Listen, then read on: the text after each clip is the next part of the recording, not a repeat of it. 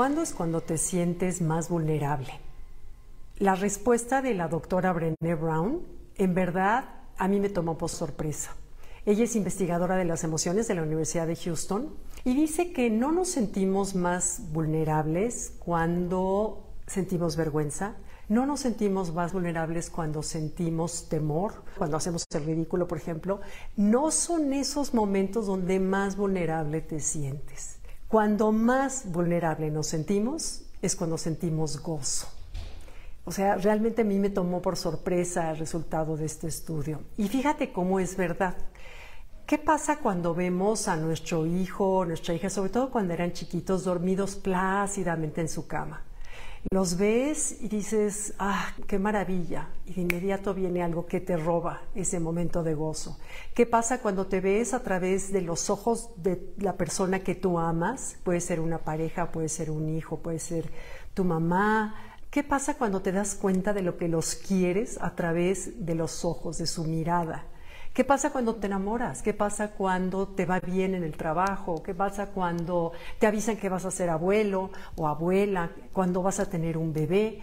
Todos esos momentos de gozo pleno, de inmediato nos roba, es cuando más vulnerables nos sentimos porque sentimos que algún precio tenemos que pagar por este momento de felicidad. En general, mire, me acuerdo que mi papá me contaba cuando él estaba soltero, vivía en un departamento y dice que el vecino de arriba siempre se quitaba un zapato y lo aventaba a la pared y que siempre esperaba el segundo zapato. Pero que cuando no hacía ruido con el segundo zapato, mi papá se quedaba escuchando a ver a qué horas ya venía el segundo zapato para descansar. O sea, porque era una maña que tenía diario de aventar el zapato a la pared. Bueno, eso lo recuerdo porque así somos cuando tenemos un momento de gozo. Estamos esperando a qué horas viene la cobrada del precio o el segundo zapato en la pared. Y lo que es un hecho es que lo que más amamos es lo que más nos importa y por ende es lo que más nos duele.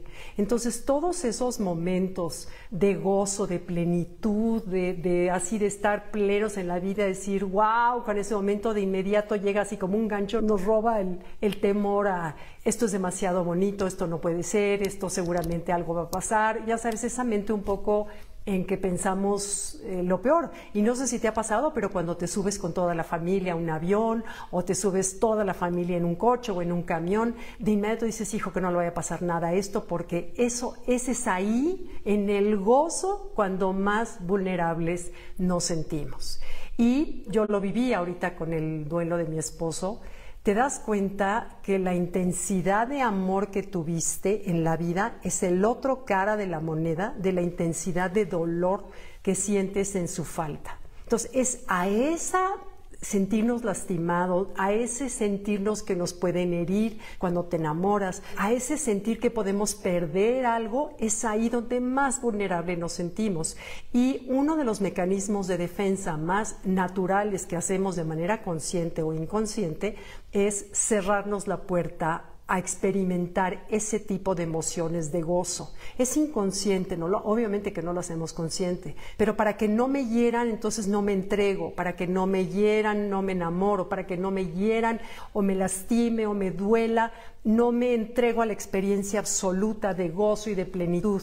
Entonces así es la manera en que yo pienso que no voy a sentir lastimada. Y de esa manera nos estamos cerrando al gozo de la vida, al sentir la plenitud, al disfrutar, etc. Entonces, lo que la doctora Brené Brown nos aconseja, de acuerdo a sus años y años de experiencia en el estudio de las emociones, ella dice que en el momento en que sentamos ese segundo zapatazo que ahí viene que nos está robando del gozo, del momento del gozo, el momento que, y si le pasa esto a este bebé, algo a este bebé que ahora es mi vida y mi fascinación, ¿qué pasa en ese instante? Sustituir ese pensamiento por gratitud. Gracias porque tengo este bebé, gracias porque estoy gozando este momento y gracias, y haz cuenta, gracias se convierte en tu escudo para alejar cualquier tipo de temor, amenaza, de sentirnos heridos, abandonados, lastimados, etcétera. Es gratitud por el aquí y el ahora. En este momento, lo único que tengo que hacer es, es esto y darle gracias a Dios, a la vida, a la belleza, a las personas y convertir ese sentido de pérdida por gratitud. Entonces, bueno, ese es un poco el tema que me la atención esta semana. ¿okay? Gracias, gracias por acompañarme. Los leo a todos. Bye.